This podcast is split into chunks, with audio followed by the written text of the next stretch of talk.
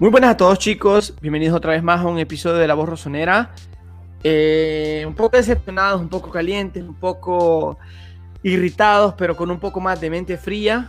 Y aquí me acompañan nuevamente Julio José, ¿cómo están chicos? Hola Walter, hola José, chicos, ¿cómo están todos? Bienvenidos a un nuevo episodio de La Voz Rosonera y ya lo dijo Walter, que estamos ahí un poco tocados por el último resultado del Milan. Walter, Julio, todas las personas que nos están viendo, sí, eh, un empate que sabe a derrota frente al Kyler y cuando teníamos pensado que este episodio sería de otra manera, hoy estamos un poco con la cabeza gacha, pero esperemos subirla el próximo domingo y estaremos hablando de eso, de este partido frente al Cagliari, de la actitud mostrada por el técnico y los jugadores en, en, este encuentro. Estaremos dando nuestro top, nuestro flop del partido. Además, analizaremos las declaraciones post partido de Stefano Pioli, sus eh, cambios y lo que se viene para el partido frente al Atalanta y si de verdad tenemos chances o no de volver a la Champions. Cuando ustedes digan, arrancamos.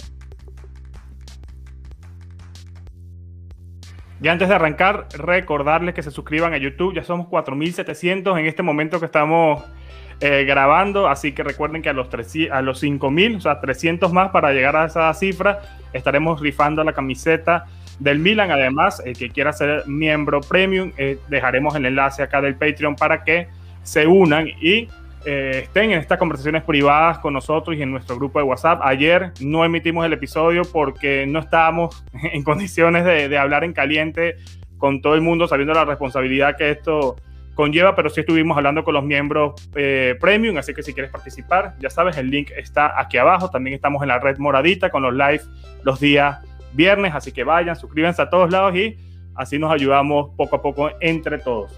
Eh, nada, vamos a comenzar con, con, el tema del partido, este, que tenemos muchas cosas que decir. Eh, de este Cagliari frente al Milan, eh, como decía, queríamos hablarle un poco más frío, menos caliente, porque sabemos que hablar en caliente trae como consecuencia que a veces nombremos situaciones de modo o, de una forma impulsiva que quizás sean malinterpretadas por las personas. Me acuerdo que en el partido frente a la Juve, en el episodio pasado, Walter y yo eh, sostuvimos que, que sí fue de los más, del, punto bajo o, más bajo de aquel partido y todo el mundo empezó a decir que dijimos que era el peor. En ningún momento dijimos que era el peor, dijimos que eh, comparado con otros jugadores en ese partido, eh, evidentemente no estuvo en una actuación de 10, pero evidentemente en ese partido nadie jugó mal. Así que vamos a hacer el análisis de, este partido partiendo de que era importante ganar. Eh, básicamente con ganar, con los resultados que se dieron, eh, con la Juventus ganando con un penal polémico, con el Napoli ganando a la Fiore, con la Atalanta ganando también su partido frente al Genoa 3-4. Eh, ganando, el Milan se clasificaba a Champions, volvía a, su casa, volvía a enfrentar un Cagliari que el Milan tenía años anotándole en partidos consecutivos a este equipo que además se acababa de salvar eh, horas antes del, encuentro. Y ah, lo que vimos fue un Milan que es como si nos los hubiesen cambiado. Eh, nos cambiaron el Milan que viajó a Turín y nos trajeron el Milan de la temporada en Milano. Eh, definitivamente un partido que bajo el punto de vista de, depresión, de, el nerviosismo que mostró los jugadores del Milan, Pioli en, su momento con, la gestión de los cambios, que creo que se desesperó, que no, le encontró nunca la vuelta a lo que estaba viendo en, el partido. Eh, un equipo que caminó durante 80 minutos y que se acordó que con un gol se clasificaba en los últimos 10.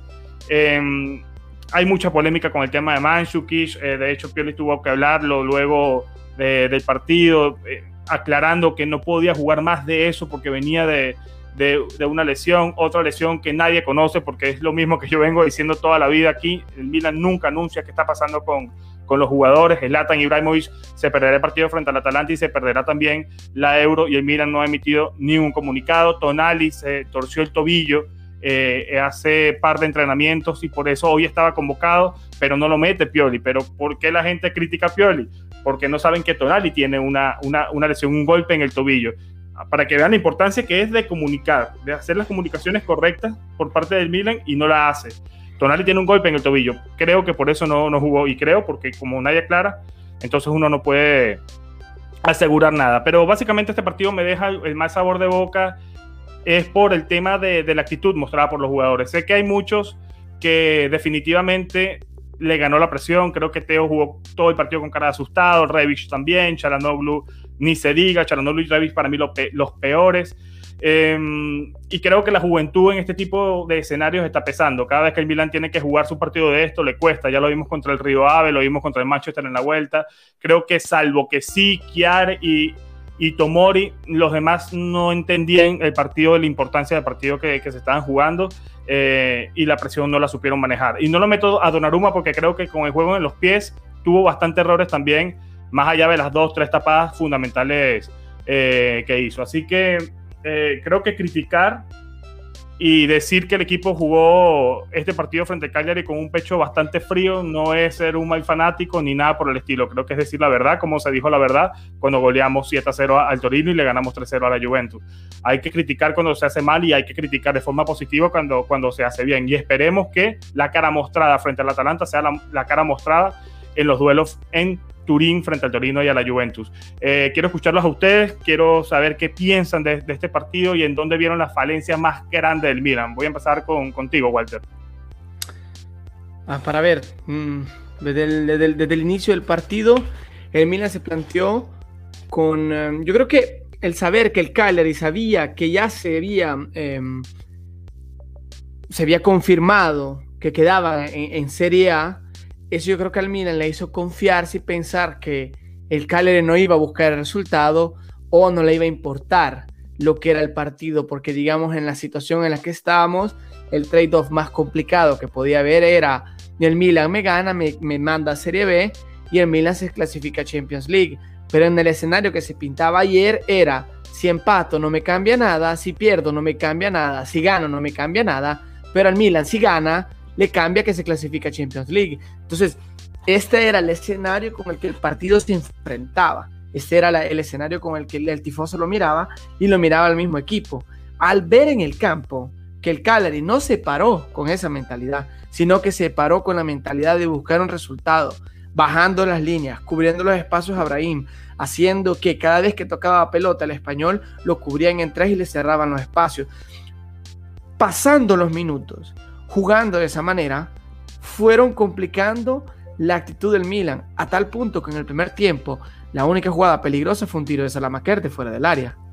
Y ya, no fue otra cosa, porque el Milan no tenía ideas, no tenía soluciones, no tenía un atacante de verdad. Rebic se sacrificaba como nueve y mil veces le hemos visto que no sirve en esa posición, no sirve y se insiste en esa posición.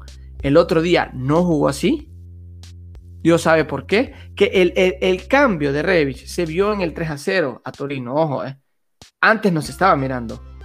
En los contragolpes, Revich había desaparecido. Mete tres goles porque ya el Torino estaba desarmado. Esto hay que decirlo. Metió tres goles, es verdad. Pero los metió cuando el Torino estaba desarmado.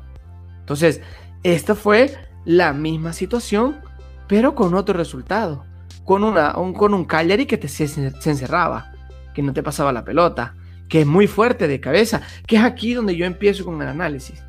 Si sabes que tienes uno como Godín, que tiene el Calerón como Godín y como Pavolesti, no puedes permitirte de jugar con gente pequeña o en los corners, retrasas a tus jugadores y dejas a Tomori adelante y dejas a Kiara que te busquen la pelota con que sí, no dejas a, a Brian Díaz. Lo, lo, entendió después que dejaba a Brian Díaz retrasado, pero al inicio lo metía en el área. ¿A qué, a qué sentido? O sea, este, yo creo que fue un, fue un partido que ya se inició con la mentalidad perdedora, porque ya con las manos bajas entró, sabiendo que el Cagliari no tenía nada que perder. Entonces, sabiendo que el Cagliari no tenía nada que perder, te esperabas un poco más de descuido de rival o te esperabas que el rival fuera más, más suave con vos, porque al final el rival no se ganaba nada. Repito, perdía, eh, se estaba en Serie A. Empataba, se quedaba en Serie A. Ganaba, se quedaba en Serie A. Entonces el Cagliari no tenía absolutamente nada que ganar ni perder. Entonces ya que salís con esa mentalidad de pensar de que el rival te va a regalar el partido, yo creo que este fue el primer problema con el que salió el Milan. Esperar a que al rival le interesara menos el partido de lo que te podía interesar a vos. Y esto para mí fue el primer punto. Y no quiero ir más adelante porque quiero escuchar a Julio. Eh, Julio, una, una, cosa que te voy a preguntar antes de que des tu análisis. Eh, Walter señala esto de que el eh, jugó sin, sin nada que jugarse, valga la redundancia, porque ya había clasificado a la, a la. Bueno, se había salvado, había salvado la categoría minutos antes con el empate de Crotone y el Benevento. Pero yo pensé que en su momento que esto iba a ser positivo para el Milan y fue todo lo contrario, por lo que bien menciona Walter de que el equipo se encerró atrás, Cagliari, y eso complicó al Milan que en defensa encerrada definitivamente no encuentra las ideas y entre eso y el miedo pasó lo que pasó. ¿Crees que eso influyó de manera negativa? Que el Cagliari haya clasificado, o sea, haya salvado eh, del descenso antes de este partido, Julio? y tu análisis, por supuesto.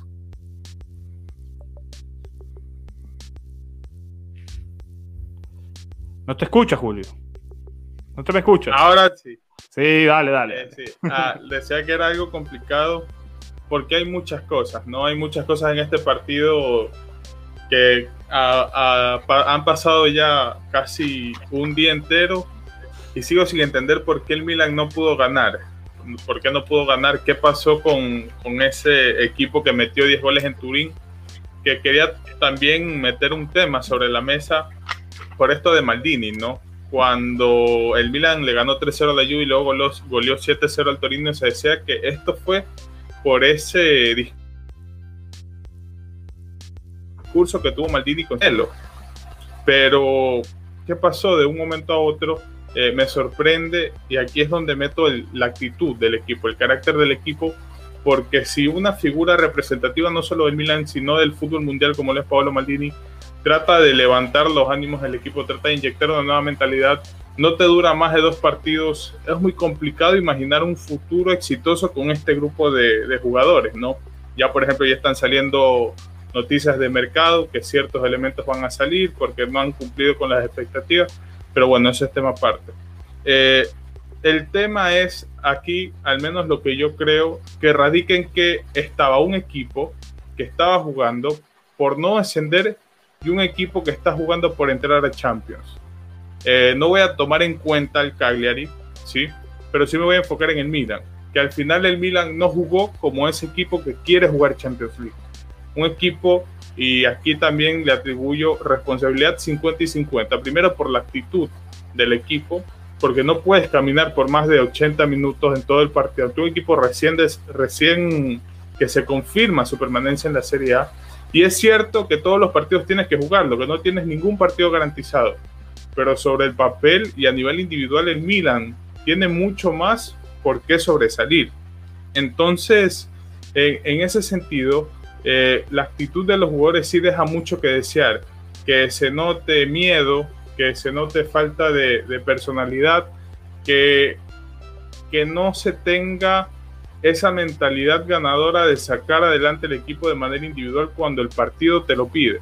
Y por eso también le doy responsabilidad de Stefano Pioli por eh, ciertos planteamientos, ya las declaraciones las hablaremos más adelante, porque si un equipo está encerrado atrás, se te encierra atrás, creo que ahí es donde se ve la mano del entrenador, ¿no? La mano del entrenador de que te diga ciertos movimientos hay que cambiarlos, hay que cambiar la forma, hay que cambiar la manera, hay que buscar soluciones. Pero eso no se vio del Milan en 80 minutos y ahí es donde viene el problema, donde no hay una gestión que ayude a que el equipo pueda eh, salir adelante y conseguir un resultado que lo dejaba tranquilo y con ya una clasificación a la próxima edición de la Champions. Y complementando el dato que, que decía José, desde 1997 que el Milan no le marcaba un gol, al menos al Cagliari jugando en San Siro por, por, serie, por Serie A. Y esto es algo preocupante porque al, a lo que queda de temporada, que es solo un partido, el Milan se juega absolutamente todo. Que ya deja mucho que desear, ¿no? A mí ese dato que, que, tú dices, Julio, me hace tener dos análisis, ¿no? Y después lo podemos debatir. Tengo dos conclusiones sobre esto. Con público ganábamos el partido. Con y sin Slatan. Porque yo creo que lo que le faltaba a esta gente era un empujón grande de, aliento de decir, hey, no hay mañana. Esta gente creyó que había mañana, porque sí lo había con el partido con el Atalanta, pero teníamos que creer que no había mañana. El partido era este. Y el partido más importante de los últimos siete años en este club se jugó de una manera lamentable, que si perdíamos no pasaba nada, porque estuvo más claras el Cagliari para anotar que nosotros. No pasaba nada si perdíamos. Creo que en este sentido el público buscando, tratando de buscar, que ya lo hablaba con, con Walter en, en privado, tratando de buscarle algún tipo de, explicación a, estos números terribles que tiene el Milan como local, que los tengo acá. Esta temporada tiene en casa 8 victorias, 6 empates y 5 derrotas. Eh, ha acumulado apenas 30 puntos, bueno, acumuló 30 puntos porque ya se acabó la temporada del Milan como, como local. Eh, menos puntos de lo que obtuvieron en la temporada 2014-2015 con Pipo Inzaghi que quedamos de décimos. Menos puntos aún que aquella temporada nefasta de Pipo Inzaghi para que veamos más o menos la, situación del Milan eh, como, como local. Eh, y lo otro es que creo que si jugaba Slatan con o sin público, el, equipo ganaba. Ya sabemos que Slatan contra el Cagliari, las veces, lo decía en la previa, las veces que, que jugó contra el Cagliari, anotó siempre. siempre los vacunó. Y creo que además se vio totalmente reflejado en cómo se dio el partido, la falta urgente que hacía un, 9 en este partido. Eh, luego entró Manchuk al 88, pero sabemos que no tenía las condiciones para jugar y, pasa lo que pasa. Y sobre esto Pioli dijo algo, eh, que, lo, que se lo quiero leer y traer a, la mesa. Eh, en enero nuestra idea era traer a un delantero centro para tenerlo como suplente cuando Slatan no pudiera jugar. Pero no perdimos, no perdimos por la ausencia de Slatan o por la ausencia de un 9, dice Pioli fue porque la actuación general fue demasiado lenta, poco precisa y con poco ritmo. A todo esto, eh, Diogo Dalot también dio la cara y habló de que definitivamente el equipo nunca estuvo tranquilo y que le falta serenidad a la hora de jugar. Y aquí planteamos un debate. ¿Quién tiene culpa de que los jugadores salgan con esta presión y con este miedo? ¿Es más culpa de los propios jugadores o es culpa de Piori por no motivarlos? Porque yo vi a Pioli gritándole a Donnarumma más de una vez en el primer tiempo cuando no hacía las cosas bien, cuando no daban cuatro pases bien. Em, quizás Pioli pudo haber usado otra formación, pero también es verdad que si no lo ponía Brahim en este partido, iban a llegar los del periódico del lunes a decir eh, por qué no lo puso Brahim sabiendo que Brahim había jugado grandes partidos frente a Torino y, a la Juventus. Creo que salió con lo mejor que tenía eh, a nivel físico. Lo que pasa es que luego, con Cagliari encerrado atrás, nunca supo qué hacer. Hizo bastantes cambios, los hizo todos de hecho, pero el equipo nunca, nunca se encontró y nunca encontró la vía para llegarle eh, al Cagliari. ¿Tú a quién atribuyes más la culpa, Walter? A, este tema de actitud, ¿a Pioli o a los jugadores? Yo, para mí, digo la mía y, y te digo para que es la tuya, para mí es más de los jugadores que de Pioli creo que más no se puede hacer. No te puedes meter en el cuerpo de esta gente para que termine de motivarse. Y por eso le agrego ese plus de que con público creo que hubiese sido esa chispa que quizás les hubiese abierto las ganas o, le hubiese quitado los nervios de tratar de buscar el partido. No sé qué piensas tú, Walter. Ah, es muy difícil aquí decir la culpa, quién tiene la culpa, quién es el responsable de todo esto. Pero es un tema que yo ya había tocado anteriormente. El Milan, mm, para el tifoso que quizás eh, está acostumbrado a verlo. Que quizás en esta generación no entra Julio, porque Julio no vio el Milan que ganaba siempre, Milan acostumbrado, que para los que me están escuchando y tienen más tiempo, me sabrían acompañar en esto, que el Milan, entre más complicado era el partido, mejor jugaba hace tiempo. Era un Milan que venía de perder contra Manchester, al menos la última Copa de Campeones, y le metió 3 a Manchester, habiendo perdido a Manchester en el último minuto, 3 a 2. Gana contra, contra el Bayern München a Bayern y va al San Siro y lo vuelve a vacunar. Era un Milan que estaba acostumbrado a jugar contra presión. Este Milan le tiemblan las piernas. O sea, esto es inexperiencia, esto es falta de gestión del nervio, la falta de gestión de la ansiedad, la falta de gestión de resultados, que es una cosa que venimos hablando desde que los tiempos fueron, desde que nació la voz rosonera hemos hablado de este tema, la falta de gestión de resultados. Es lo mismo. Y aquí es la prueba enésima que te, que te, muestra que el Milan no tiene falta para gestionar el resultado y en ocasiones para conseguirlo. Porque un discurso es que juegas con una, contra un equipo que juega con tus mismas condiciones o situaciones. Porque si el Cagliari hubiera llegado a buscar el resultado de la clasificación, quizás se abrían más. Si hubieran abierto más, porque estaban obligados a meter goles. Pero ellos ahora lo que querían hacer era mantenerse limpios, terminar la temporada lo mejor posible. Lo que podían rescatar lo rescataban, que es la esperanza que yo le meto a Lelas Verona ¿eh? contra el Napoli. Y ya me, me mando hacia adelante con esa cosa, que es la esperanza que yo tengo, que el Gela vaya a jugar con esa mentalidad, porque para mí es la única, honestamente, y pero ya vamos a llegar a eso. Volviendo a, volviendo a todo esto, la falta de experiencia y de gestión y de jugar a presión alta es lo que vino a matar este Milan ayer. Más allá de los cambios absurdos de Pioli. Porque, y, aquí yo entiendo que dice que Mancho que no estaba listo, pero yo te digo, le das tres minutos.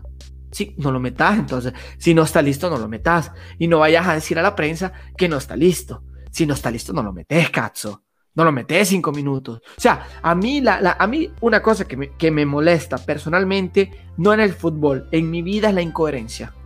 A mí si una persona es, una persona es coherente, me dice, yo no entiendo de fútbol, hice o estaba nervioso, hice cambios y me equivoqué, yo te digo, hermano, sucede. Pero si vos me decís, no, no está listo, porque no te salió bien, pero lo metiste cinco minutos, sos incoherente. Porque si no está listo, no juega. Si está listo, juega. Me estás diciendo de que no está listo, pero lo metes. Entonces sos incoherente. Estás, te estás yendo al pánico. Sos una persona incoherente sucumbís ante la presión igual, que no es ningún mal. Pero aceptalo, hermano. Pioli cuando sale a hablar con la prensa, no acepta su problema. O es culpa del otro, o es culpa del otro, o es culpa del cuerpo técnico, o es culpa que el otro no estaba bien, o es culpa que es rival. Nunca suya. Nunca suya, Cazzo. Cuando hace los, nunca una autocrítica. Cuando acerta los cambios, es el primero en decir, no, leí, vi que estaba bien, entró, ya lo había visto en el entrenamiento. Cuando se equivoca, no, es que no estaba pronto. Nunca, nunca autocrítica, cero autocrítica, cazzo. Yo creo que este es el problema que tiene Pioli, que no lo hace crecer. La autocrítica no, le, no existe con él. Nunca es problema suyo.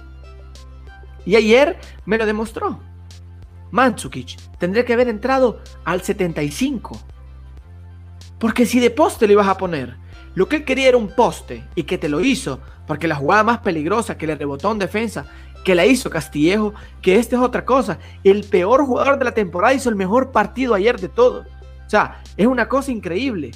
Y en la única jugada peligrosa que tuvo Castillejo, se la puso Machuki de poste. O sea, yo te digo, no estaba listo. Perfecto. Lo metes como poste, que es lo que hiciste, pero metelo antes, cazzo. No podés jugar contra Godín, con, con uno con el cuerpo de, de, Castillejo. No podés jugar, te lo bota. Te lo bota. Luego meten a Rugani. ¿Y vos qué haces? O sea, es lo que yo digo, es la, falta de gestión, la incoherencia. Yo esto es lo que lo, que lo martelo y lo que me hace más enojar de todo es, es la falta de coherencia. Los jugadores salieron sin huevos, pero es tu deber hacer que esos jugadores tengan huevos. Tuviste un tiempo, Katz, donde lo observaste, donde viste que se estaban presionando a Abraham y cambiaste. Y cambiaste por Castillejo, que para mí, ok, que lo hizo bien. Para mí no era ese el cambio. Para mí no era ese el cambio. Era Leao, no era él, no era Castillejo. Porque no puedes meter a un zurdo en el lado derecha a que te gestione un partido que te están jugando a Catenacho. Tenéis que buscar jugadores que te salten el hombre, no que te ganen faltas o que te ayuden en defensa. Y se vio, ¿eh? Pavoletti nos iba a meter uno, Godín nos iba a meter el otro. Entonces, te digo, es la falta de gestión. Leao entró y empezó a saltar el hombre. ¿Qué es lo que necesitaba el Milan? Jugar con las líneas avanzadas, hacer que el Cagliari subiera y agarrarlos en la contra. No lo hizo, se despertó tarde, luego mete a Mandzukic y ¿a qué te sirve? Cinco minutos, a que no haga nada. Julio. Eh, lo de Mandzukic es curioso, sí, ahí mencionaba lo de Walter, la incoherencia, porque luego dijo que Mandzukic incluso fue duda de convocarlo al partido, que lo había llamado antes para ver si estaba bien. Que para mí preferible es no convocar a un jugador que está tocado, lesionado, que no está del todo bien, pero bueno, eso es cosa de cada uno. El tema de, la gestión del partido también. Eh, no, no estoy tan de acuerdo con Castillejo porque al final entiendo tu punto, Walter, sí, lo comparto, pero eso deja mucho que decir, ¿no? leía gente criticando a Castillejo que le decían que era un inútil, que no hace absolutamente nada, pero yo decía, ¿no? Debería darnos un mensaje, deberíamos darnos cuenta de que el peor jugador del Milan que ha tenido durante toda la temporada es el único que se está atreviendo a hacer algo más, el único que está intentando, y por eso yo incluyo a Castillejo en, mi top, que ya más adelante lo vamos a, a dar cada uno, por eso mismo, porque a pesar de sus limitaciones técnicas, a pesar de que no es querido por el hincha, a pesar de que siempre le caen a palos, entró con la mentalidad adecuada. Ahora, muy aparte de Brahim no y de meter a Mansukic en los últimos minutos, que esto es algo que también me pareció curioso. Hasta que, hasta antes de que entre Mansukic, el Milan tiraba puros balones al área. Puros balones. Entró Mansukic y no le tiraron ni uno. Entonces son cosas que no sé, ¿no? Si el Milan lo hace adrede para hacer molestar al hincha o qué mismo, porque no, no existe razón lógica del por qué surgen ciertas cosas. El cambio de Meite.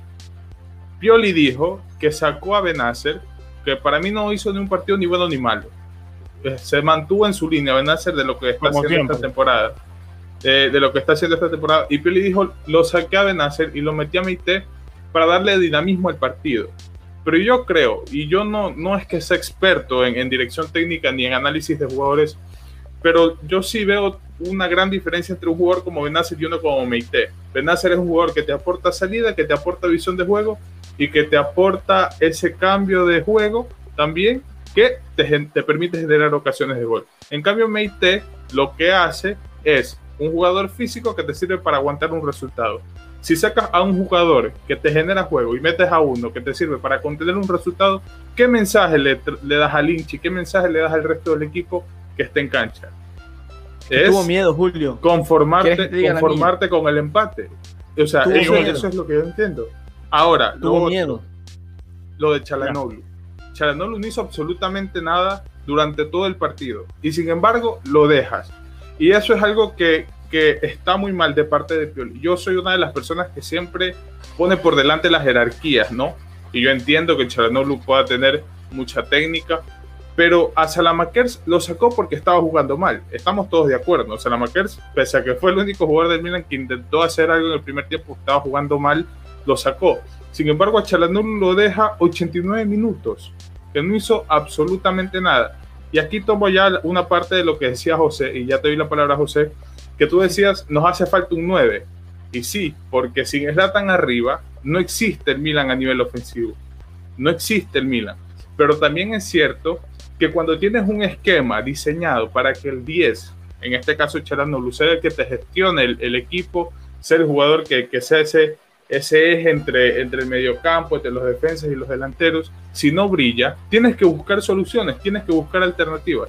Y yo sé que dicen, ah, es fácil hablar con el periódico lunes y todo eso, pero yo ahora mismo, yo creo que si metía a Krunic por Charanoglu o lo dejaba a Brahim como 10, yo creo que habría servido muchísimo más del turco, porque el turco está demostrando una actitud de que no quiere estar en el Milan, de que no quiere jugar, de que no le interesa, aunque ya por ahí dicen que dijo que sí quiere renovar su contrato, pero lo que demuestra en la cancha es una cosa. Y aquí sí, ya para terminar, miren cómo son las situaciones, ¿no? Por ejemplo, una es Donnarumma y una es Charanoglu. A Donnarumma tú le puedes decir lo que quieras, pero tú jamás podrás dudar de su profesionalismo. Tres veces no se lo frente el Cagliari. Sin embargo, con Charanoglu, desde que salió toda esta novela de la renovación, ha sido bache tras bache, mal partido tras pésimo partido. Entonces, son cosas que como entrenador, si el hincha se da cuenta tras el televisor, yo no creo que sea tan difícil que Pioli no lo, no, no lo perciba estando al borde del campo o incluso el lenguaje corporal. Jugadores que en la cancha tienen una cara de miedo, tienen una cara de que no saben qué hacer, jugadores que no transmiten nada y por eso yo me quejaba también de unas publicaciones, porque yo, yo creo, ¿no? Yo mantengo la idea de que si con una publicación o con un mensaje no transmites nada, ¿para qué lo haces? Si lo único que te vas a ganar del hincha es odio, te vas a hacer cosas fastidio. No, yo no lo veo tan así, Julio. Yo no lo veo tan así, porque yo siento más bien todo lo contrario con Charanoglu cuando aparece solamente cuando hace algo. Creo que también hay que dar la cara cuando, cuando se pierde, como estamos haciéndolo nosotros con este episodio. Entonces, si hay jugadores que quieren dar la cara y decir que esto no se ha perdido, yo eso lo apoyo. Lo que no apoyo es que aparezcan solamente en las buenas, como hace eh, el turquito. Que por cierto, tengo los números de, de Hakan aquí. Yo tampoco estoy de acuerdo que haya jugado 89 minutos. Creo que yo lo hubiese dejado ahora y lo hubiese sacado a, a por Leao. Ese fue el cambio, ¿no? Fue, el, cambio fue Brahim como por Leao. Eh, completó solo un pase de sus 14 intentos eh, al área. Uno solo. Esto, en esto incluye los corners, que no, nunca pasó un corner del primer palo. Nunca. Y los dos tiros libres que tuvo a la barrera. Un jugador que quiere cobrar 5 millones de euros porque se supone que es especialista balón parado. además entregó cero pases de tres intentos en el área chica y cero pases de cuatro intentos en los últimos 20 metros. No hizo nada. O sea, más allá de regalar balones. Eh, insostenible lo, lo, lo de Charanoglu y espero que me calle la boca en el partido frente al Atalanta. Si quieren guarden este clip, que me calle. Yo voy a ser feliz festeando si llega a ser algún golazo con el Atalanta, porque yo le voy al Milan, no a, no a Charanoglu ni a muchos jugadores pechos fríos que tiene, que tiene este equipo. Em, sobre la gestión de, de Pioli, yo, es esto, yo hubiese sacado a Charanoglu y lo hubiese puesto a, a Leao. Eh, yo le hubiese dado una oportunidad más en el segundo tiempo a, a Sanamakers, pero sí es verdad que al belga fue uno de los que más se le notó el peso y, el, y las piernas temblando a la hora de, de, jugar. Más allá de que tuvo un gran remate parado por el portero eh, de Cagliari, eh, a la hora de, gestión de juego, a la hora que fue convocado, por cierto, el portero a, a la selección, eh, a la hora de, gestión de juego, eh, sabemos que el belga trata de buscar paredes, trata de, ser un poco dinámico a la hora de tocar el balón, pero es que ayer ni un pase daba bien. De hecho, una simple, un lateral que dio Calabria, que lo único que tenía que hacer Salamakers era devolvérsela, se la devolvió para arriba. Y perdimos el balón, perdimos el ataque. No estaba metido en el partido, estaba muy asustado. Y eso también Saki lo dijo el día de hoy. Eh, Saki, y, ya, pero esto lo digo para el otro tema, que, que se viene un tema polémico y ya pasamos a la primera media hora. Eh, top y flop, eh, para salir de esto y ir con, este tema polémico que venimos de Pioli y Saki, lo que dijeron. Para mí mi top, eh, que sí, por lo regular que siempre es, por las ganas que mostró.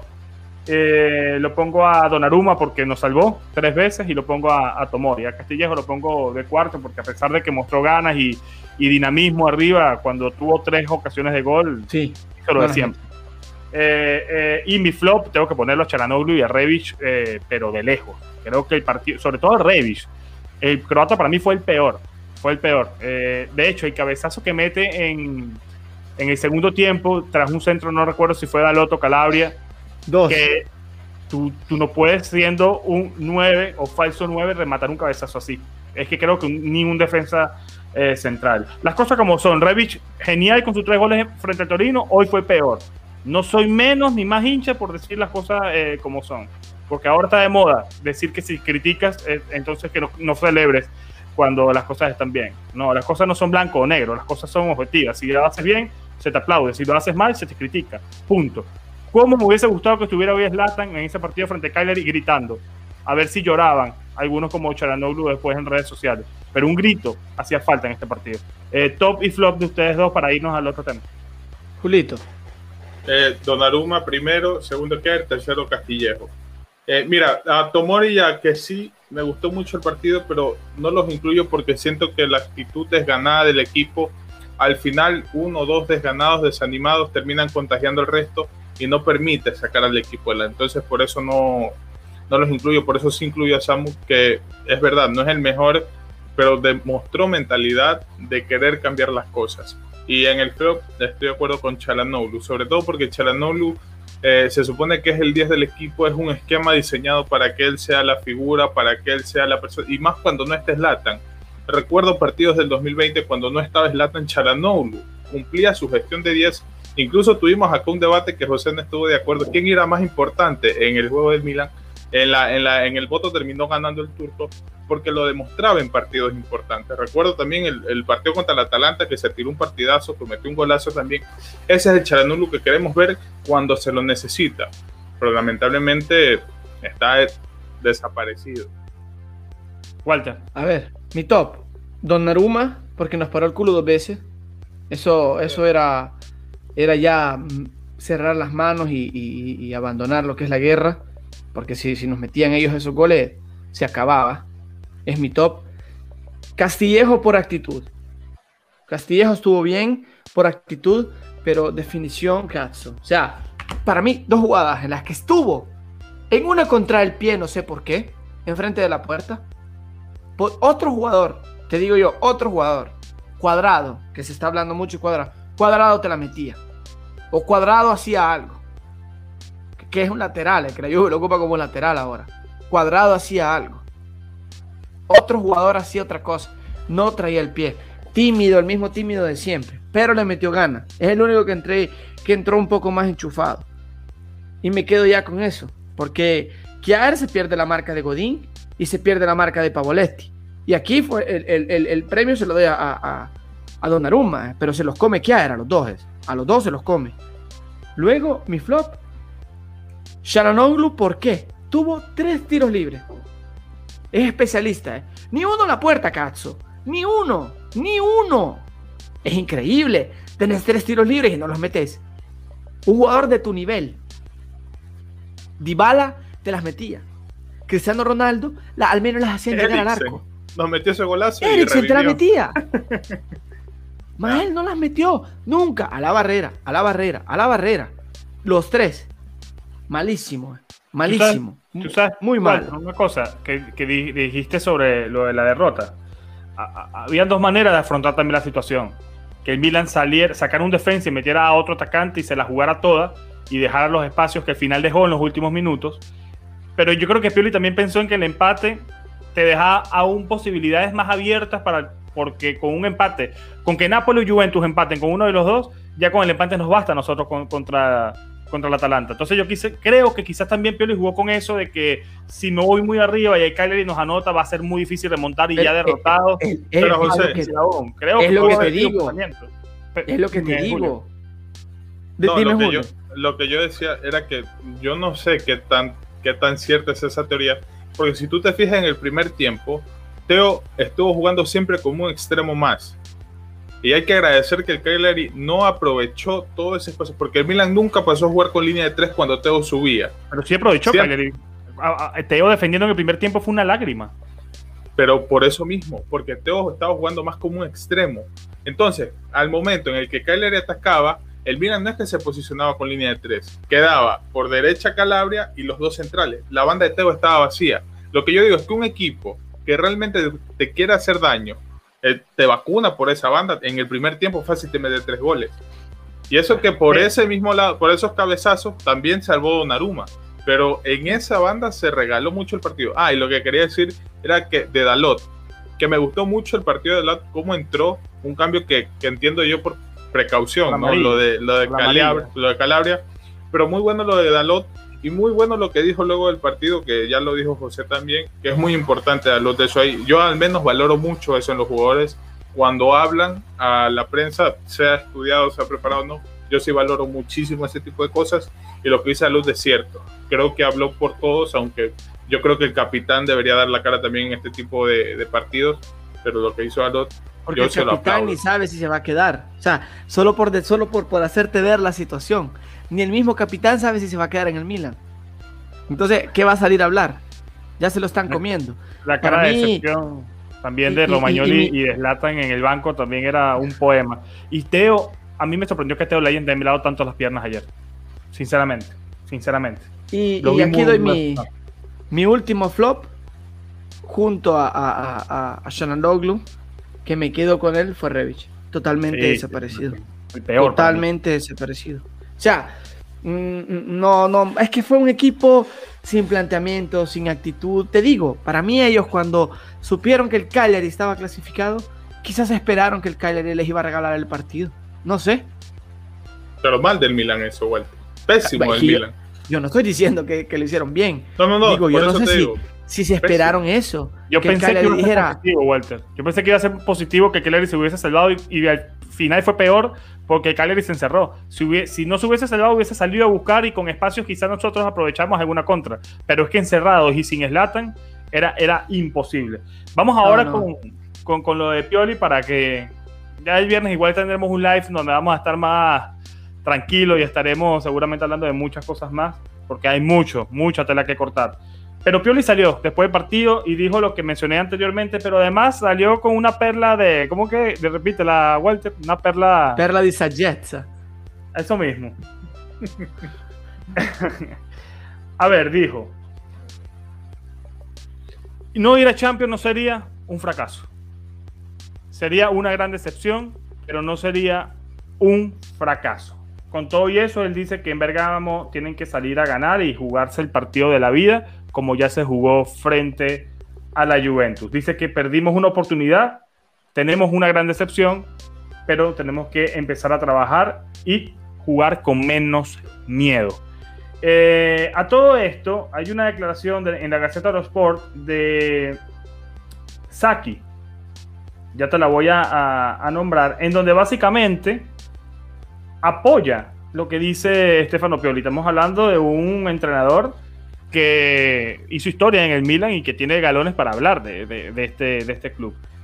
Em, él básicamente argumenta, eh, hablo de Saki para su defensa a Pioli, que el Milan es el quinto equipo que más gastó en esta campaña y que por ende el lugar que le corresponde es el quinto lugar, dice, dice Saki lo pone a Napoli, Juventus, Inter y Roma por encima, no lo pone al Atalanta.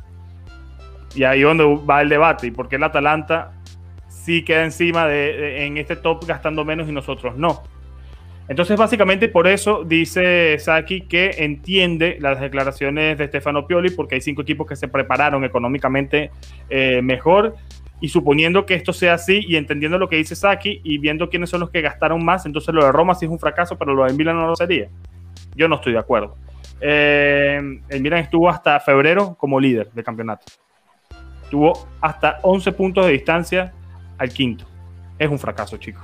Vamos, vamos, vamos a, hablar claro aquí. No, no nos quieran ver la cara de tontos porque de verdad no, no estamos ya para eso. Eh, quiero escucharlos a ustedes sobre, sobre toda esta polémica. Eh, Saki ya sabemos que está eh, de acuerdo.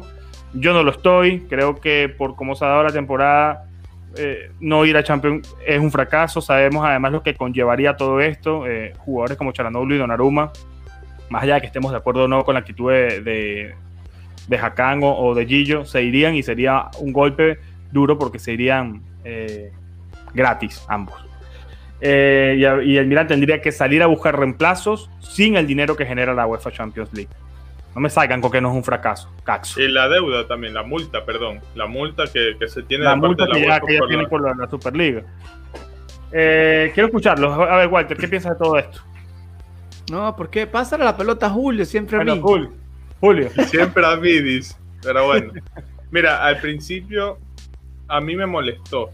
Yo, yo puse un tweet de que me parecían estupideces. El primero lo de Mansukic y luego esto de acá pero luego ya como que leyendo un poco más las cosas y entendiendo las cosas, yo lo vi como una forma de estimular a los jugadores, de quitarles un poco de presión. Vio que no, no pudieron aguantar la presión de jugar contra el... Ojo, que no estoy diciendo que esté bien, es lo que yo creo, esta es mi, hipótesis. No es primera vez que lo dice, Julio, también es verdad. Y, tratar, tratar de estimular y de quitarles esa presión que vio que cuando el equipo, que para mí es una total estupidez dejar pasar esta oportunidad y complicarte la vida porque quieres, porque no hay otra razón. Tenías absolutamente, se dieron la mayoría de resultados, guste o no el resultado del Juve Inter, se dieron la mayoría de resultados para que el Milan juegue tranquilo, para que el Milan saque el resultado y frente al Atalanta no importe nada. Pero el Milan se quiso complicar y yo lo entiendo de esa forma, que le quiere quitar un poco de presión y a la vez Pioli también manda el mensaje de que hay jugadores sin huevos en el equipo que no aparecen cuando tienen que aparecer. Porque si tienes estrellas en tu equipo que guste o no, o se los valore o no como estrellas, deben aparecer en este tipo de partidos. Por ejemplo, Teo, Charanoglu. Eh, no digo que sí, porque que sí no es un jugador que, está, que nos ha acostumbrado a darnos el resultado al final. Pero jugadores como Teo y Charanoglu sí. Quizás Teo sea una mala costumbre, pero al final es así. Entonces, eso es lo que yo discuto, no estoy de acuerdo con eso, porque ya lo dijo José, que ah, eh, te, mantuviste en la primera posición hasta febrero. yo lo voy a poner como que un poco más técnico, fuiste campeón de invierno. Y el no clasificar a Champions, no quedar en el top 4, sería la primera vez que un equipo en la historia no entra a Champions después de quedar este, como campeón de invierno. Por ahí hay unos que se están burlando de Pioli, el hombre récord, le siguen diciendo, pero no puedes, no puedes. Y, y, yo, yo habría preferido que no diga nada o que evite ese tipo de preguntas o que evite ese tipo de respuestas, como lo hizo todo el 2020, porque ese, ese cambio yo también he notado en Pioli. A mí Pioli me gustaba mucho como hablaba en el 2020. El Milan estaba primero, él le preguntaban del escudeto y él desviaba la, la pregunta o te metía otra cosa y te calmaba. Pero el 2021, cada vez que le preguntan algo, yo lo único que veo es que se termina de, poner la soga al cuello y cada vez se le aprieta a él mismo un poco más. Porque decir ese tipo de cosas a la prensa te va a generar que te caiga la. Y aunque tú le quieras quitar presión a tus jugadores a la interna, te va a generar muchísima más presión de parte de la hinchada hacia los jugadores. Yo no he visto una persona que esté, bueno, aparte de Saki, que esté de acuerdo con lo que acaba de decir Piol. Quisiera saber las personas también si están de acuerdo con esto, que lo dejen aquí en los comentarios, pero yo habría preferido que no digan nada al respecto de eso. Walter. Para mí, Saki no es, Saki tiene fama, al menos aquí en, la, en las. Cuando eh, hacía el comentador y todas estas cosas. Saki tiene la fama de, de molestar a la gente, de ser eh, hipócrita con lo que dice. Como te digo, sí está bien, pero en realidad te está, como se dice en Italia, te está aprendiendo por el culo. O sea, él te dice, sí, tenés razón, sos de media tabla, pero te está, en realidad es irónico, no me venía el término. Lo que, lo que me estaba leyendo José que dice el Milan es el que menos ha invertido y entonces merece el quinto lugar. Para mí lo que está diciendo, él se lamentó de la gestión del Milan. Él fue de los primeros en decir, aparte que ahí siempre ha habido una pelea entre Ibra y Arrigo Sacchi que no, nunca se han caído bien, ¿ok? Arrigo Sacchi fue el primero en decir que el error del Milan era invertir en un jugador de 40 años, ¿ok? Él dijo, yo no invirtiera en un jugador de 40 años y no le daría la importancia que el Milan le está dando a un jugador de 40 años. Esto dijo, dijo Sacchi en sus inicios. Dijo, yo no le hubiera dado la importancia que le están dando. A este punto me hubiera traído un jugador un poco más joven y con buena actitud y hubiera apuntado en él, que me daba más años y más seguridad. Porque Ibra no jugó mitad, mitad de la temporada. Entonces, esto fue lo que dijo Arrigo Sacchi hace cuando estaba la polémica de Sanremo, ¿ok? Cuando estaba la polémica de Sanremo, decía esto. Perfecto. Para mí, Saki nos está, jodiendo a, lo que es el club. Se está burlando en la cara de ellos como diciéndole, hoy te digo que eso de, de mitad tabla por cómo he llevado la gestión. Y yo te digo una cosa, Pioli no puede venir a decir ahora que sería que no sería un falimento no ir a Champions League. O sea, ahora nos querés ver la cara de estúpido. Cuando ganaste contra la Juve, cuando ganaste contra, contra, contra el Torino, esta frase la decías si te encontrabas quinto hace 10 hace diez fechas. Tenía sentido, pero no me la vas a decir en el partido que acabas de regalar con el que te clasificabas a Champions League. O sea, es lo que siempre digo. Tenés huevos de admitir que te equivocaste vos y todo el plantel. No me vengas a decir ahora que el Milan, si va a Europa League, no hay problema porque entonces, eh, tanto no se había hecho la inversión que se había hecho. El Milan jugó todo un 2020 que era imbatible. El mismo Milan que está ahora jugándose el quinto puesto. O sea, no me vengas a decir que el Milan no estaba, no está para los Scudetto. En eso concordamos todos, que no está para los Scudetto. Pero si regalás el partido contra el Cagliari. Julio, Julio no concuerda. Si regalás el partido contra el Cagliari, ahí está el problema. Porque lo has regalado en una fecha, hermano. No lo has regalado en 10. El campeonato lo estás votando en una fecha. Y te estás yendo a jugar el todo por el todo contra el equipo que siempre te ha dado problemas. En el que le ha ganado solo una vez hace tres años, que fue 3 a 1 con un gol de, de Piontek y dos de, dos de Piontek y uno de Hakan. Hace tres años o dos años. Sí, abril, después, del, abril de 2019. Después no se le volvió a ganar.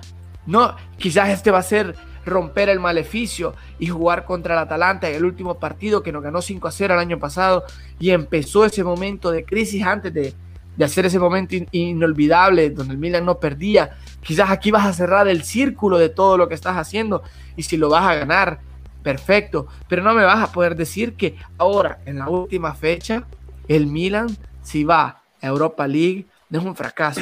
Si me la decías en la quinta, te digo, ok, te digo que quizás tenés razón y habías perdido todas las demás. Pero no es así. El partido contra la Sampdoria lo regalaste y ahora está llorando eso. El partido contra el Sassuolo lo regalaste porque no gestionaste bien el partido y en dos contras te metieron dos goles. Cazzo. Walter, contra el Genoa nos salvó el autogol de Escamaca.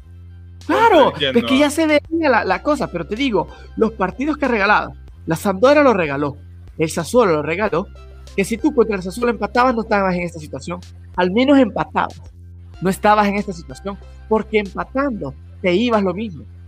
Sí, empatando, empatábamos, estábamos adentro. Una cosa, y quiero que también este, participen las personas con este hashtag que le voy a poner que pongan. Pioli sí, Pioli no. ¿Otra vez? Sí, señor. ¿Por qué? ¿Por qué otra vez? Porque he hecho tres veces la encuesta en hace Milán en castellano sobre Pioli y dependiendo del partido me cambian los resultados. Mira esta cosa curiosa, ¿no?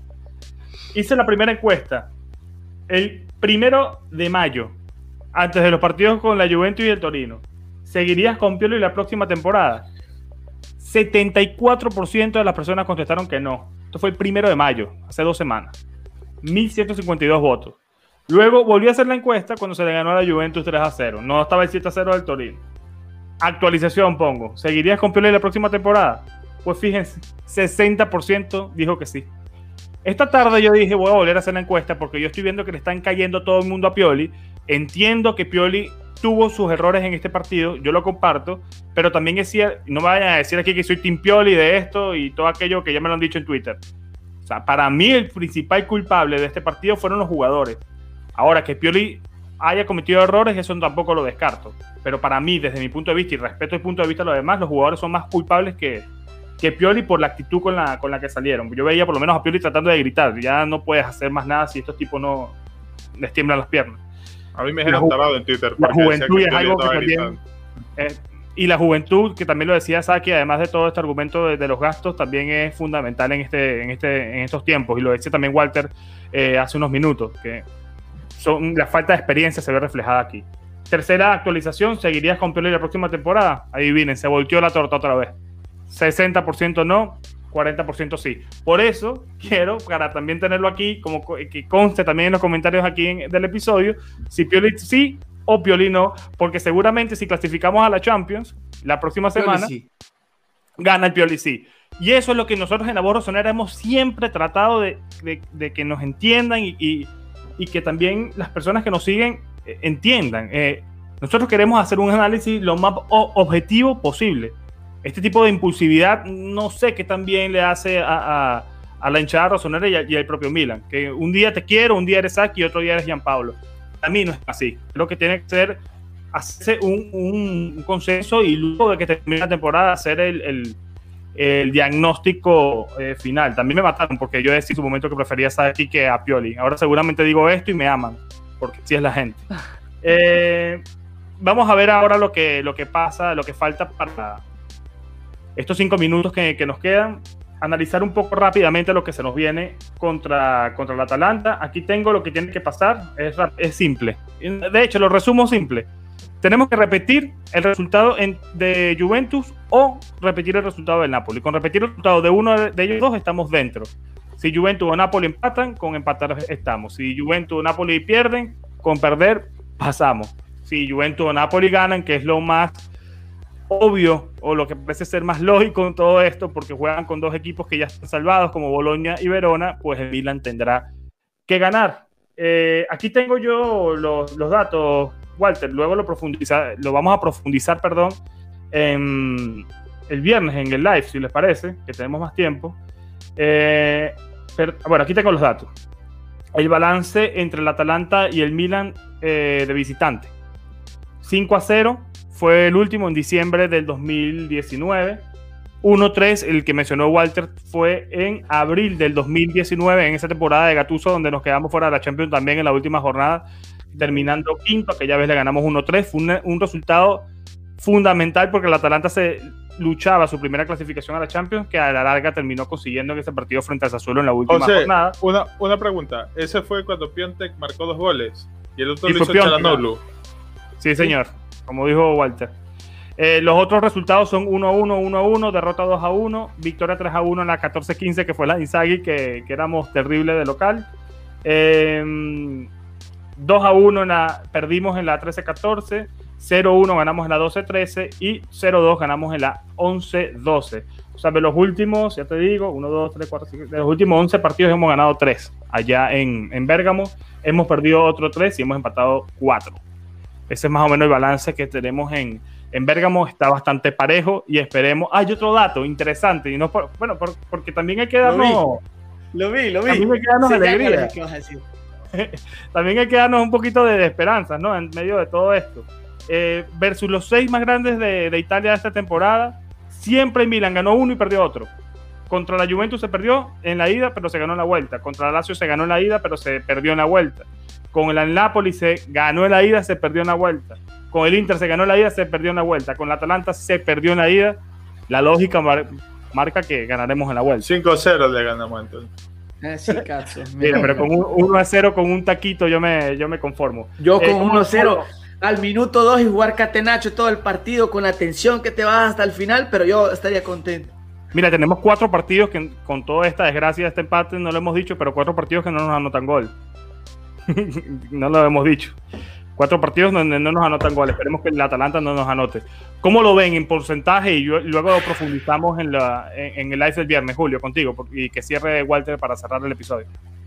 Mira, yo la veo muy negra, pero tengo esperanza en Milan. Solo eso voy a decir. Walter.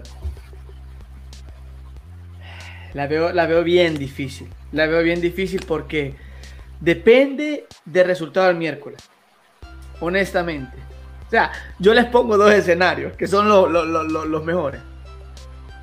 El Atalanta pierde la Copa de Italia y dice hoy me cago en la Juve, pierdo contra el Milan. Y lo deja afuera. Porque no va a Champions League, se, se clasifica Europa League, el campeón de la, de la, de la, de la Copa. Se clasifica y Pero el Atalanta, La Juve queda está, fuera. ya Atalanta está dentro. Claro, porque ganó el encuentro directo. Quedaron 1 a 1 y 1 a 0. Entonces pasa el Atalanta. Atalanta, así pierda, está en Champions. No, el Atalanta ya está en Champions League. Y podíamos estar nosotros. Era solo Napoli y Juve que se la jugaban. Que con el empate Y- de Walter, con el empate de, de la Juve y el Inter, el Milan con este empate estaba dentro. Y el Sí. empate lo decidió un penal que para Walter fue penal, eh, no fue penal a cuadrado. Que es una polémica, Walter, la puedes contar, que te quedan tres minutos. Prácticamente aquí en Italia se está viviendo que todos los comentaristas después del penal dijeron de que la Juve a toda costa tiene que entrar en Champions League. Que están haciendo que entre en Champions League porque eh, tiene que entrar y tiene que entrar y tiene que entrar porque tiene problemas económicos, porque son 50 millones los que se juegan y tiene que entrar. Porque si no la sociedad entraría en una crisis, no es que va en crisis, cae en bancarrota, sino en una crisis donde tendrían que empezar a vender para pagar. Entonces la Juve necesita entrar. Este es el problema. Ok, volviendo a lo que estaba diciendo. Es que y la- el Napoli tiene que empatar para que nosotros pasemos. Si el Napoli empata, estamos dentro. Y la Juve empata o, o- lo que sea. No, Pero los partidos son al empata, mismo si tiempo. Napoli empata, tenemos que empatar, Walter. Pero eh, lo que les Si quiero la decir Juve es- empata, si, si perdiendo, clasificamos. Sí, sí. Lo que yo les quiero decir es que si el Napoli, si, si la, Ju- la Juve gana la Copa Italia y la Atalanta se quiere cagar en ellos, pierde el partido con el Milan y no va a la Juve a la Champions. O en el otro mejor de los escenarios, el, Nap el, el- la Atalanta juega con todo, ok, gana la Copa Italia, o igual la pierden, se cansan y llegan contra nosotros con un equipo cansado. ¿Qué sería la esperanza? La esperanza que nosotros tenemos es que el miércoles jueguen hasta el minuto 120, cobren como nosotros contra Río Ave 50 mil penales y lleguen súper cansados y nos regalen el partido. Esa es la esperanza. Esa es la esperanza. Porque yo no la veo de otra. Porque la- el- para los que no saben, el Atalanta nos odia. El Atalanta históricamente nos odia. Porque el Milan. el Dejémoslo, Gemelato- dejémoslo para el live. Dejémoslo no, para lo el live. digo, es gemelato con el Brescia. Y después en el live les explico qué es el gemelato. ¿eh? El Ok. Milan es el gemelato con el Brescia. Y, y el Atalanta y el Brescia se odian. Así que la veo dura, ¿eh? La veo dura. Ah, el- bueno, va a estar bueno ese live de viernes porque vamos a dar pronósticos, vamos a hacer es el último live de, de la temporada y, nada, chicos, ahora sí no hay mañana y esperemos que el, el domingo, si el domingo vamos a Champions, estaremos haciendo el episodio en vivo, eso sí, seguro, o sea, tipo live, como los hacemos los viernes, pero el domingo luego del, del partido, para que celebremos todos, todos juntos. Si perdemos, ya veremos el ánimo. O empatamos o no clasificamos, ya veremos qué ánimo tenemos los tres, pero seguramente estaremos dando la cara como hemos hecho durante todo este año de la voz rosonera. No sé ah, si quieren añadir algo más, chicos. Forza Milan, Cats. Que le den like, que comenten, que se suscriban, que estamos cerca de la camisa también. Ay, que nos vayan a seguir a, Instagram y a Twitter y, y nada. Ah, y nada, esa red moradita. A, Jorge, que Jorge dijo que iba a dar una. Mira, en el grupo premium, uno va a regalar una membresía en caso de que vayamos a Champions y Jorge va a regalar, eh, Andrés creo que es el que va a regalar una membresía y Jorge va, va a regalar una camisa de Tonali. Así que los miembros premium también crucen los dedos porque le vamos a estar rifando entre los miembros premium de la borrosera, chicos. Así que ojalá, ojalá, ojalá. Si quieren participar en el sorteo este que va a patrocinar un miembro premium, háganse, háganse, eh, miembros al último. Participan en ese sorteo. Y el sorteo de la camiseta final sí es para todo el mundo, y, pero será cuando lleguemos a los 5000. Por ahora, más nada que decir y nos vemos el día viernes en, en live y esperemos que el domingo estemos grabando el episodio 54 celebrando. Forza Milan, chicos. Forza Milan.